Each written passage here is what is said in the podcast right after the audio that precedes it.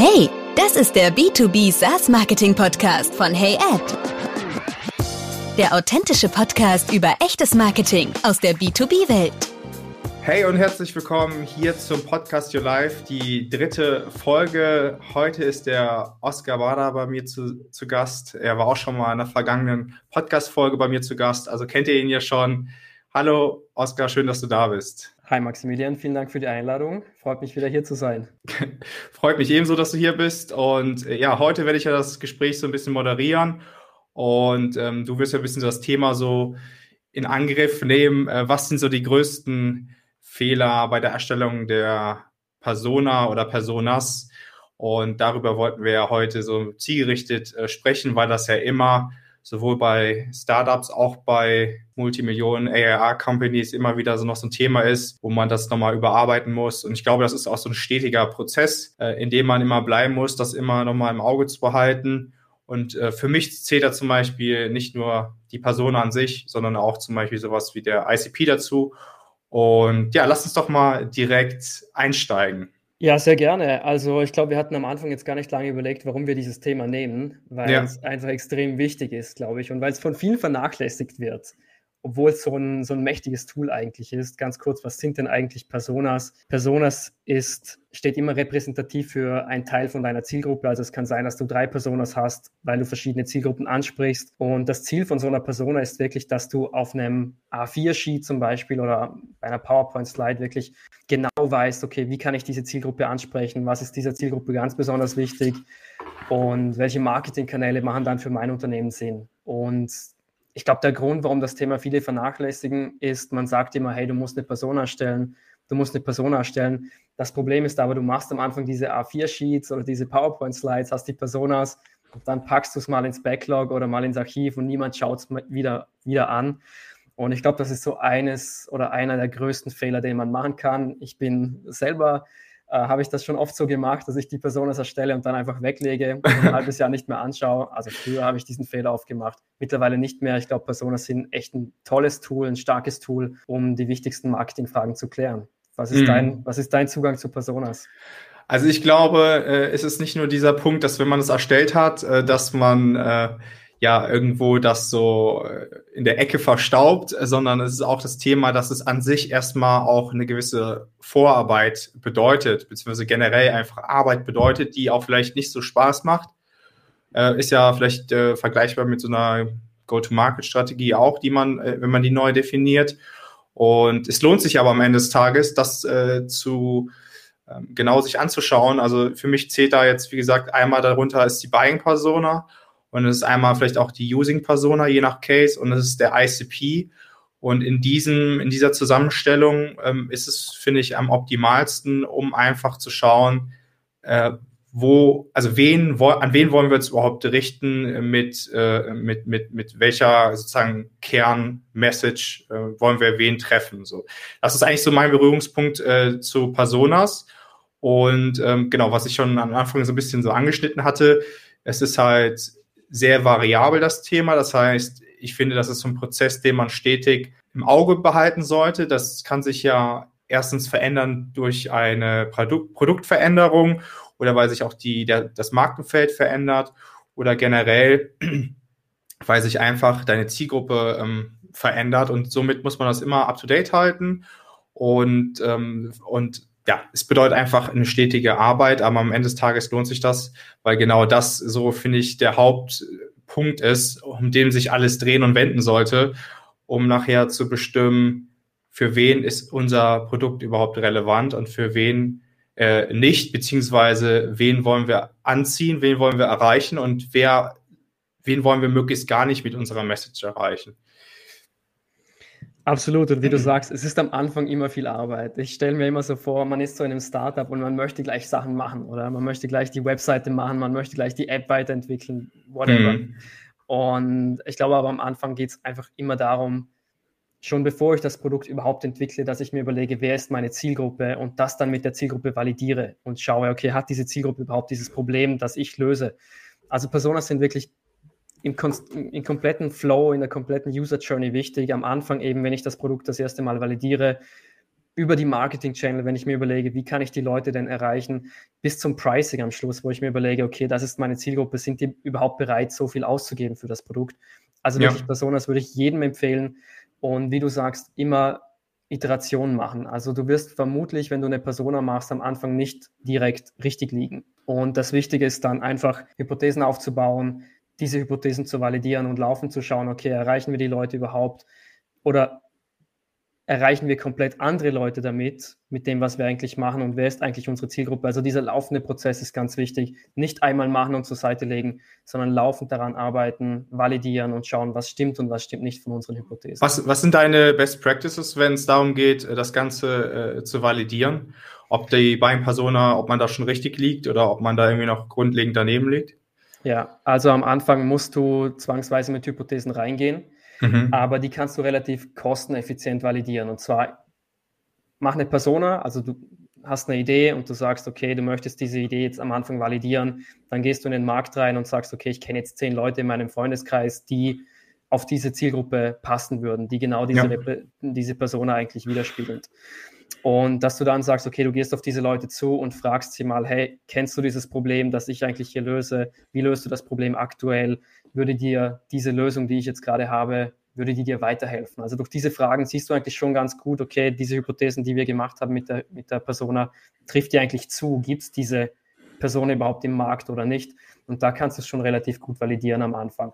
Und später, wenn du wirklich, wenn du wie gesagt schon die ersten Customer hast, dann schauen, was sind das für Customer, äh, wie ist Ihr Verhalten auf der Webseite, in der App und so weiter, was ist Ihr Wissensstand und da kannst du auch deine Personas dann laufend validieren. Aber wie du ja. schon richtig sagst, ja. immer dranbleiben, Iterationen machen und so das Ganze verbessern. Ja, ich glaube, das, das, ich das Wichtigste ist, das hast du ja auch schon so angespielt oder angedeutet, ob du jetzt ähm, gerade erstmal die Hypothese aufgestellt hast und äh, irgendwie deine Persona äh, validieren willst oder ob sozusagen äh, dein Produkt überhaupt ja Anklang findet im Markt, wenn man so will äh, oder ob du schon einen bestehenden Kundenstamm hast und du willst einfach nochmal deine Buying Persona weiterentwickeln bzw. optimieren.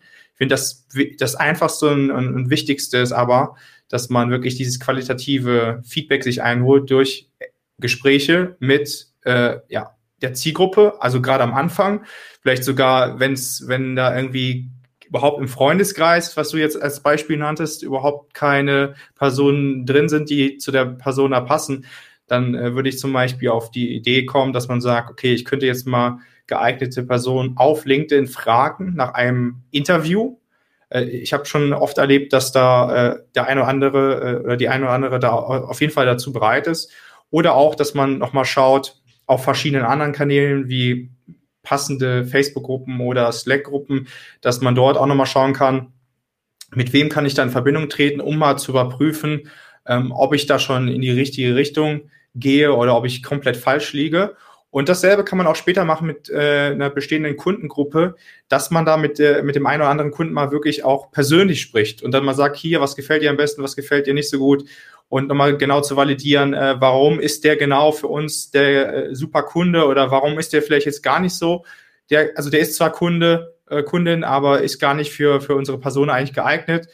Und ähm, das ist so der Punkt, den ich sehe, dass das, was man auch sehr oft vernachlässigt, ist dieses in vielen Punkten immer dieses persönliche Gespräch gar nicht genutzt wird, um dann wirklich mal dieses qualitative Feedback sich äh, relativ schnell und einfach und effektiv einzuholen, was ja im Grunde genommen auch erstmal nur Zeit kostet, aber es lohnt sich einfach äh, extrem, weil man da einfach den größten Mehrwert rausziehen kann. Ja, du sagst es so salopp, es kostet nur Zeit. Ich, ich ja. weiß, ich, ich meine, ja, nur. Ich weiß, es ist bei, bei Startups, die möchten wirklich schnell ins Doing kommen. Und das ja. musst du auch, weil du hast Investorengeld, wenn du gerade ein Funding hinter dir hast, dann musst du dieses Investorengeld sinnvoll nutzen. Und du sagst, es, es ist sinnvoll, wenn man es in die Personas investiert, zwar nicht zu viel, aber ja. in einem gewissen Maße. Ich glaube, das sehen viele eben nicht und sie sehen, okay, wir haben jetzt einen größeren Impact, wenn wir die Pricing Page nochmal iterieren oder wenn wir die Website, ein Redesign bei der Webseite machen und so weiter. Aber wie du richtig sagst, Personas haben einen riesen Impact und alles spätere, was du dann definierst, alle Entscheidungen, die du definierst oder triffst, die basieren auf deinen Personas. Genau. Also genau. da würde ich nicht an Zeit sparen, genau. Genau, das ist ja genau das ist ja der Punkt, was ich so als kritisch sehe, weil wir haben ja zum Teil jetzt auch den Blick äh, nicht nur aus Startup-Bereich, äh, beziehungsweise vor allem ich, für mich gesprochen, sondern ich sehe auch, was später passiert und dann hast du so eine Company zum Beispiel mit äh, drei Millionen, vier Millionen ARR und äh, dann ist vielleicht das Produkt geeignet äh, oder beziehungsweise für den, äh, für den Markt an sich äh, sehr, sehr, äh, sehr geeignet und es ist einfach sehr gut. Aber alles drumherum, wie man sozusagen das Produkt vermarktet, und das ist letzten Endes Basis wieder äh, Persona und ICP, äh, das äh, steht überhaupt nicht richtig fest oder wurde nie richtig definiert. Und da ist halt immer so ein bisschen mein, mein Erkenntnis oder auch mein Gefühl, dass es irgendwo daran scheitert, entweder man weiß nicht genau, wie man das im Detail ausarbeitet oder dass halt auch einfach so ein bisschen äh, die Lust dazu fehlt, dass sich da nochmal hinzusetzen und wirklich sich die Zeit zu nehmen. Und ähm, was ich halt auch meinte mit diesem qualitativen Feedback in dem persönlichen Gespräch, weil ich halte es auch für am Anfang und auch äh, später, wenn man schon ein bisschen größer ist, für, für, ich würde schon fast sagen, ein bisschen fahrlässig, wenn man sich halt sehr stark darauf stützt, wenn man so, so Daten sich einholt aus Reports von, weiß nicht, Gartner als Beispiel oder äh, irgendwelche Analyse-Tools nutzt und dann ähm, sind das halt, finde ich, so ein bisschen theoretische Daten, aber es muss halt gar nicht so zu deiner Persona im Endeffekt passen. Und darauf ist aber später auch deine, Go wie du das schon sagtest, deine Go-to-Market-Strategie baut darauf auf, dein, dein Messaging, also deine ganze Kommunikation zu der Zielgruppe, also deine Marketingstrategie baut darauf auf. Und das heißt, es ist halt entweder äh, schießt es nachher völlig an deiner Zielgruppe vorbei. Das heißt, es kommt überhaupt nicht an und du wunderst dich, warum kommt man nicht richtig in, den, in das Wachstum rein und die Erwartungshaltungen werden ja von allen Seiten immer größer. Oder man trifft halt genau äh, nicht nur das Wording, sondern auch, dass man erkennt, okay, was, welche Pain Points äh, wo werden eigentlich mit unserem Produkt die Pain Points äh, überhaupt hier gelöst? So, das ist ja immer so der Hauptpunkt. Und wie kommunizieren wir das? Und das ist ja wirklich so elementar. Deswegen, wie du schon sagtest, finde ich auch, man darf das, äh, also man sollte dem schon so ein bisschen Zeit nehmen, Zeit geben und kann das ja auch parallel machen. Aber wie ist deine Erfahrung? Ich meine, bei uns ist ja ganz spannend. Wir sind ja, mhm. wir haben zwei komplett unterschiedliche Perspektiven. Du bist ja, ja. bei diesen drei bis vier Millionen ARR drin. Ich bin mehr ja. in der Startup-Welt drin. Wie ist deine Erfahrung da in dieser, in dieser drei bis vier Millionen ARR-Welt? Ist das wirklich so, dass du sagst, okay, du gehst jetzt da rein und merkst, dass komplett die Personas fehlen oder dass man sich da nie richtig Gedanken drüber gemacht hat? Äh, das nicht. Also es, es fehlt jetzt nicht an sich, aber es, es fehlt so ein bisschen nochmal dieses Ziel, äh, zielgruppenorientierte Denken und Handeln anhand hm. von der Persona einerseits und so ein bisschen auch, dass das Messaging so aligned ist, entweder basierend auf der Persona, beziehungsweise dass es nochmal optimiert wurde, weil man vielleicht nochmal äh, jetzt übertrieben gesagt 24 Produktupdates in der Zeit, wo man das äh, erstellt hatte und bis bis heute äh, dann ähm, da nochmal vorgenommen wurden und das hat sich einfach nochmal wesentlich verändert. Vielleicht hat sich auch nochmal die Branche, deine, deine Zielbranche verändert. Das heißt, das Wording ist einfach nochmal anders. Ich habe schon mehrmals erlebt, dass es halt dann ähm, das Wording war dann immer in den Kampagnen halt XY und dann habe ich halt mal mit der Zielgruppe wirklich so gesprochen und nochmal danach gehakt und nochmal nachgeforscht und habe dann gemerkt, dass das überhaupt nicht die, die Wörter sind, die die Zielgruppe überwiegend verwendet. Das heißt, die haben sich äh, zu 90 Prozent gar nicht angesprochen gefühlt. Und da ist halt die Frage, äh, genau wie du schon am Anfang sagtest, inwieweit nutze ich das auch immer wieder? Und zu dem, was der ICP ja sozusagen kann, also ich sehe das immer so ein bisschen differenziert. Manche äh, machen das ja auch so, die sehen den ICP mit der Persona irgendwie als eins.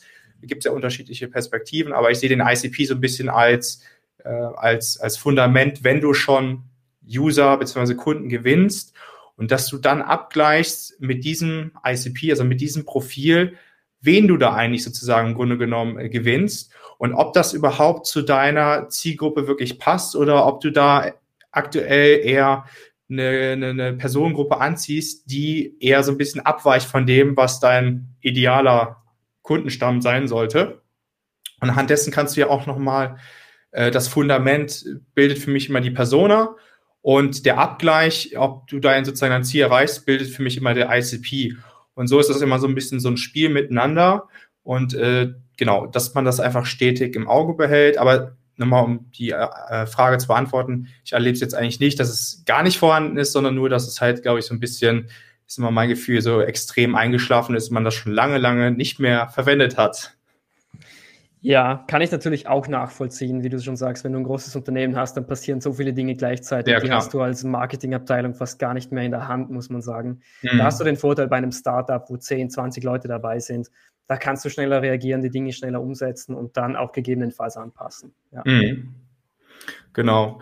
Und dann gibt es jetzt zum Beispiel auch noch überhaupt, worauf, äh, worüber man sich auch mal Gedanken machen kann, ist ja auch ein bisschen so, auf, auf was optimiere ich, beziehungsweise warum kaufen denn Kunden überhaupt? Also es gibt ja so verschiedene Gründe, beziehungsweise es gibt eigentlich so drei Hauptgründe und das ist ja einmal so weiter gedacht ein funktionales Ergebnis und es ist einmal dieses emotionale Ergebnis und dieses soziale Ergebnis. Also es hat ja verschiedene, sag ich mal, Schlüsselelemente für einen User, warum er letzten Endes ein Produkt kauft. Wie siehst du das?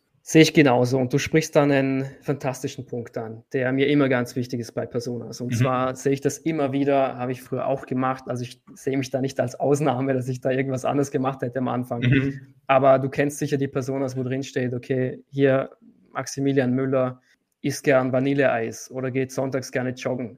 Das mhm. bringt mir nichts am Schluss, am Ende des Tages. Wenn ich meine Marketingstrategie anschaue und denke mir, ich mache jetzt hier eine Landingpage für den Maximilian Müller, dann muss ich nicht wissen, dass er sonntags gerne joggt oder ich muss nicht wissen, dass er gerne Vanilleeis isst. Was ich aber wissen muss, sind für mich immer drei Fragen. Die erste Frage ist, was hält den Maximilian denn am Abend wach oder in der Nacht? Warum kann mhm. er nicht mhm. schlafen? Was sind so seine Sorgen? Ja. Zweites Thema ist immer, wie sieht denn sein oder was frustriert ihn denn den ganzen Tag lang? Wo sind seine Probleme? Was sind seine Pain Points? Und das dritte Thema, wie sieht die ich sage immer, desired future state aus? Also wie sieht so sein Ideal, seine ideale Welt aus?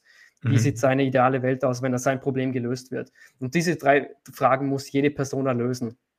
Und mhm.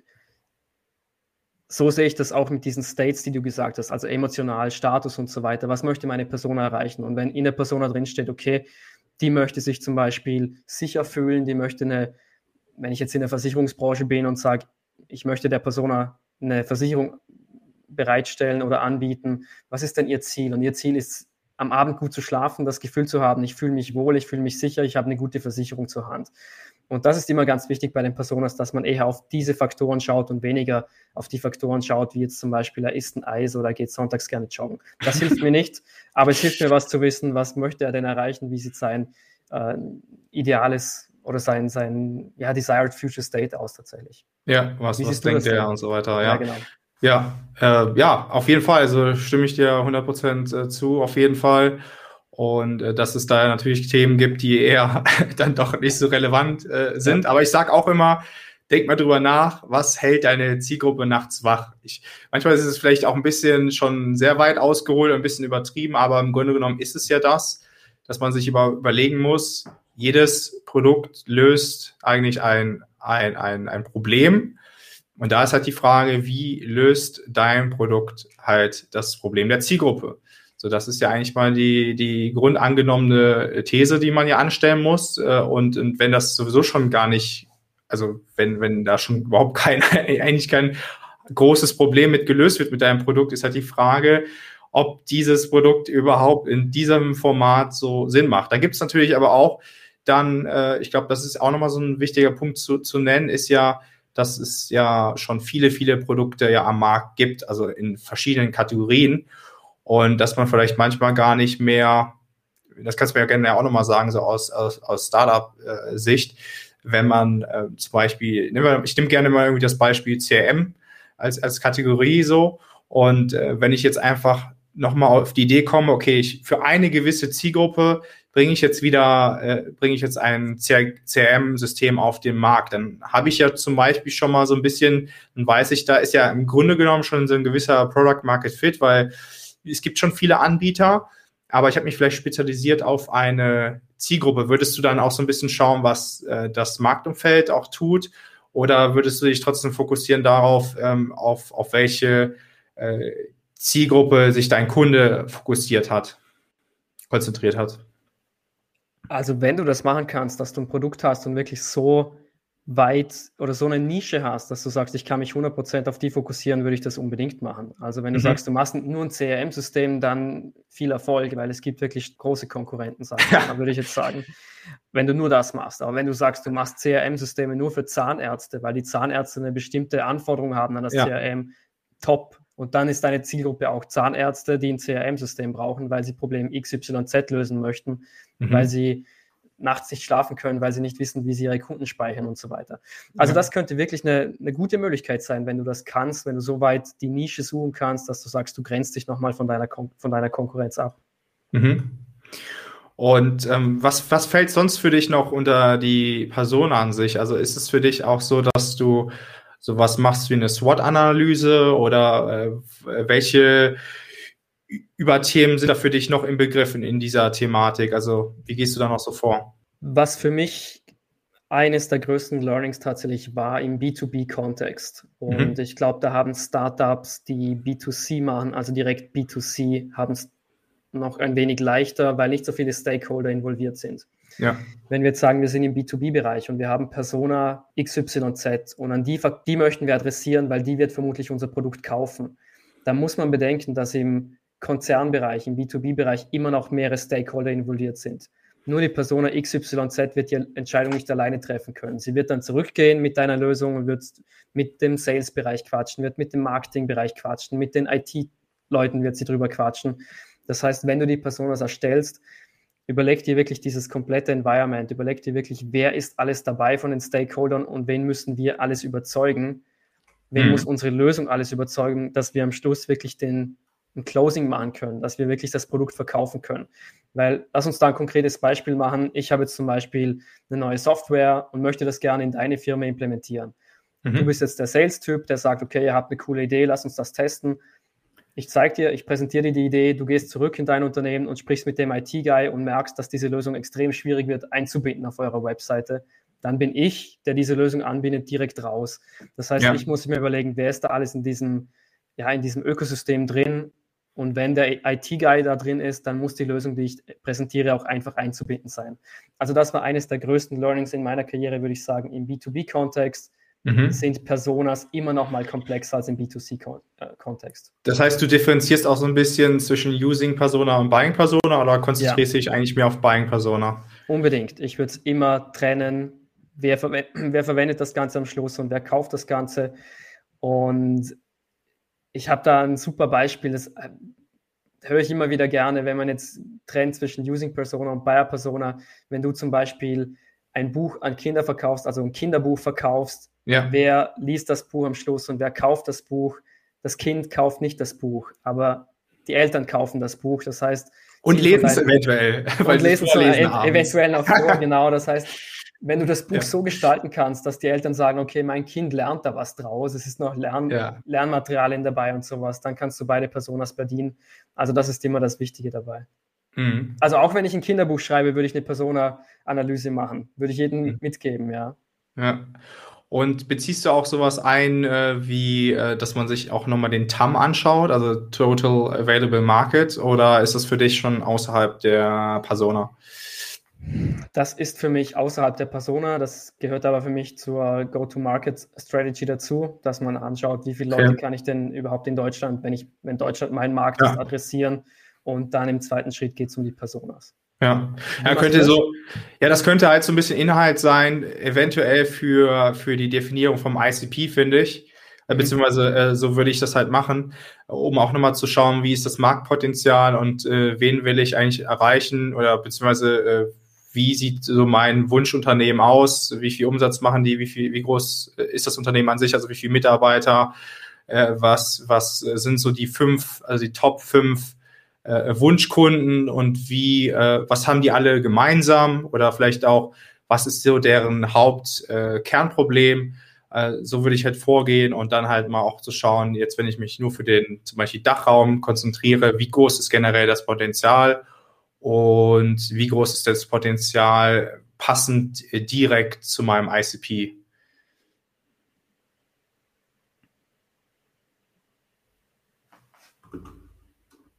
Hörst du mich? Ja, ich höre dich. Und ich gebe dir, ich geb dir recht, ich habe gedacht, du, jetzt Ach so. kommt noch ein, ein, Satz, aber ja, absolut sehe ich aus. Ja, ja. Okay, und ähm, was, was, was äh, ist für dich da sonst noch so? Was gehört da sonst noch für dich dazu zu Persona? Was, was waren sonst noch so deine Learnings? Ich glaube, das fasst es tatsächlich ganz gut zusammen. Also wirklich, dass man sich die richtigen Fragen stellt, wenn man die Personas macht dass man die Personas immer wieder iteriert und nicht einfach nur liegen lässt, sondern dass man sie auch validiert und schaut, okay, treffen sie wirklich auf den Markt zu.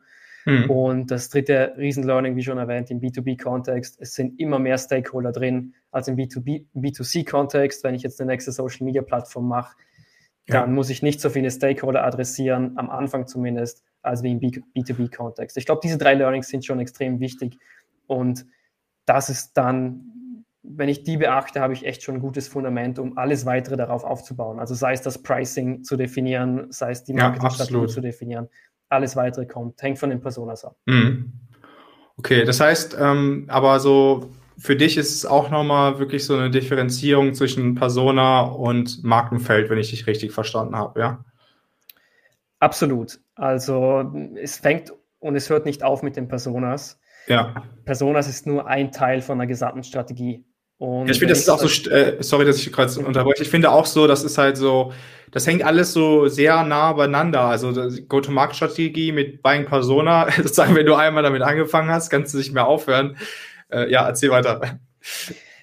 Absolut. Und äh, wie gesagt, ist, mit Personas alleine wirst du ja nichts machen. Also ja. das sind ja, ist ein Teil von deiner Marketingstrategie. Das ja. nimmst du, um Dinge zu validieren, um Dinge nochmal zu hinterfragen. Und dann wird es dann eben richtig spannend, wenn du die Go-to-Market-Strategie fährst, weil da gehören die Personas dazu. Da überlegst du, wen kannst du adressieren, mit welchem Design kannst du die Leute adressieren, mit welchem Wording kannst du die Leute adressieren.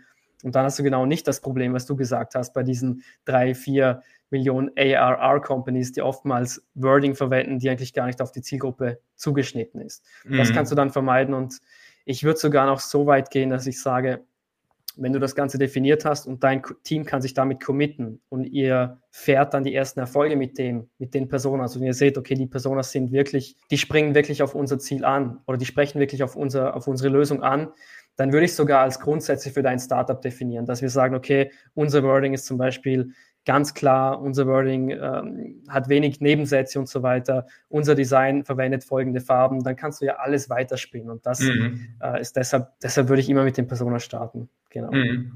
Ja, für mich ist halt, äh, also aus meiner Perspektive, was zur Persona noch dazugehört oder was es auch so mehr sozusagen in die richtige Richtung lenkt oder, oder, oder weniger, ist halt wirklich so dieses Marktumfeld. Ich finde, es ist relativ schnell dieser Punkt, ähm, so die Perspektive, gehst du in ein Marktumfeld, was stark konkurrierend ist oder was halt eher äh, äh Neuland ist, also je nachdem, was du für ein Produkt äh, da auf den Markt bringen willst. Und ich finde, das ist so ein bisschen grundlegend dann auch wieder widerspiegelt auf die, auf die Persona, äh, wie überhaupt dein ganzer Aufbau, deine Struktur von deiner Persona äh, überhaupt dargestellt wird. Ich finde, das ist immer so, das ist zwar auch so ein bisschen Teil schon eigentlich Go-to-Market-Strategie, aber irgendwo ist es für mich immer wieder das Thema, dass es eigentlich vollkommen dazugehört zur Persona, weil es einfach dann auch von der, von der kommunikativen Ebene auch schon äh, wieder dazu gehört, wie spreche ich meine Zielgruppe an und was ist für die relevant oder was wissen die, beziehungsweise was, was wissen die noch nicht. Also muss ich mehr den Markt educaten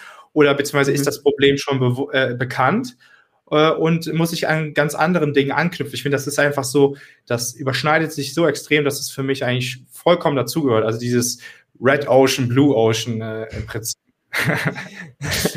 also ich hoffe, die, unsere Audience weiß auch, was das alles bedeutet. Also vielleicht kannst du das ganz kurz erklären, Red Ocean, Blue Ocean. Ja, also Red Ocean heißt äh, normalerweise, ähm, für, oder beziehungsweise für mich heißt es Red Ocean, dass das äh, Marktumfeld stark konkurrierend ist. Also das heißt sowas wie äh, die Kategorie CRM. Also wenn du da einfach, wie, wie du schon sagtest, für Zahnärzte jetzt so ein CRM hervorbringst, äh, äh, also planst, auf den Markt zu bringen, dann ist das vielleicht für die Nische Zahnärzte irgendwie komplett neu. Aber so an sich CRMs, wie du schon sagtest, allein nur im deutschsprachigen Raum gibt es schon wie Sand am Meer. Das heißt, im Grunde genommen ist, sollte für deine Persona das Produkt an sich klar sein von der Grundfunktion, aber denen ist halt nicht klar, was du als Marke mit deinem Produkt jetzt anders machst, wie du deren Problem wirklich lösen kannst. Das heißt, ich finde, da ist einfach ein anderer Anknüpfungspunkt von deiner Kommunikation zu der Zielgruppe, als wenn du dann zum Beispiel vom Blue Ocean äh, sprichst, wo einfach du ein, wo du ein äh, Produkt planst, auf den Markt zu bringen, was komplett neu ist, was niemandem bekannt ist, was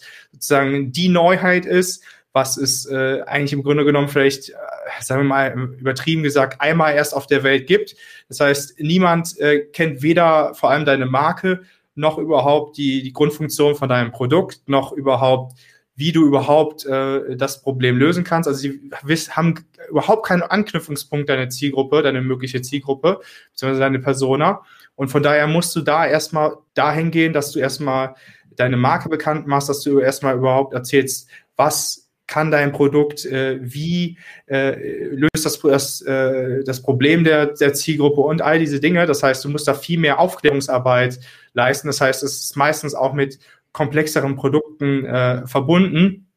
Und somit differenziere ich das halt, äh, diese zwei Kategorien, also einmal Red Ocean, einmal Blue Ocean. Und ich finde, das verknüpft sich sehr stark mit der Persona, weil es einfach bedeutet, dass, äh, dass du da unterschiedliche Personengruppen ansprichst, die halt ein unterschiedliches Verständnis von verschiedenen Kategorien einfach haben oder nicht haben, beziehungsweise mitbringen. Und von daher ist es dann halt einfach eine, eine, eine andere Definition von deiner grundlegenden Persona aus meinen Augen. Ich glaube, man muss das Thema Persona generell mal relativieren. Also du kannst ja da wirklich machen, was du möchtest bei den Personen. Ja, du kannst diese Themen reinbringen, wie du möchtest. Ja. Das, was wir jetzt hier erzählen, ist nicht das, was man machen sollte. Es ist vielleicht ein Tipp, was für uns gut funktioniert hat in der mhm. Vergangenheit. Mhm. Aber du kannst es ja selber gestalten. Ich glaube, den einzigen Fehler, den du machen kannst bei, ich glaube, zwei Fehler kannst du machen bei Personas. Erster Fehler, entweder du machst gar keine, das ist der größte Fehler. Und der zweite Fehler ist, du machst Personas und packst sie dann in den Schrank und schaust sie nie wieder an. Ja. Also ich glaube, die zwei Fehler kannst du machen, ansonsten kannst du keine Fehler machen. Nimm alles rein, was für dich wichtig erscheint und dann arbeite ja. regelmäßig mit dem und das hilft dir auf jeden Fall weiter. Absolut, absolut. Und, und genauso, dass du immer dein ICP verwendest mit den gewonnenen Kunden oder zumindest der Sales sollte sich immer anschauen, was, wen gewinnen wir da gerade. Und wenn das halt einfach passt, dann kann der Sales auch sagen, gut, äh, Marketing, äh, das, was ihr macht, ist, äh, ist sozusagen, geht in die richtige Richtung. Und wenn das halt überhaupt nicht zum ICP passt, muss man halt dann sozusagen auch nochmal mit Marketing überlegen, wie man da sozusagen die Kommunikation umstellt dass da einfach äh, eine andere Personengruppe erreicht wird. Und ich denke, das ist genau das, was am wichtigsten ist, also eigentlich diese drei Punkte. Und ähm, hast du sonst noch was zur Persona äh, zu sagen? Sonst würde ich sagen, haben wir eigentlich, glaube ich, alles so im Detail besprochen, was so wichtig ist und äh, wo die größten Fehler liegen. Ich muss sagen, ich bin echt happy, worüber wir jetzt gequatscht haben, weil wir haben es, glaube ich, in 34 Minuten ganz gut zusammengepackt. Also jeder kann sich den Podcast oder die Session anschauen und weiß dann, was zu tun ist. Dann kannst du dir einen langen Artikel auf Medium oder wo auch immer genau. sparen. Ich glaube, wir haben es gut zusammengefasst. Sehr gut. Dann danke ich dir, dass du hier warst. Danke für deinen Input und es werden ja noch weitere Folgen von unserem gemeinsamen Austausch äh, stattfinden. Danke dir, Maximilian. Bis zum nächsten Mal. Das war dein B2B SaaS Podcast von Hey Ed. Danke fürs Zuhören. Wir freuen uns, wenn du beim nächsten Mal wieder mit dabei bist.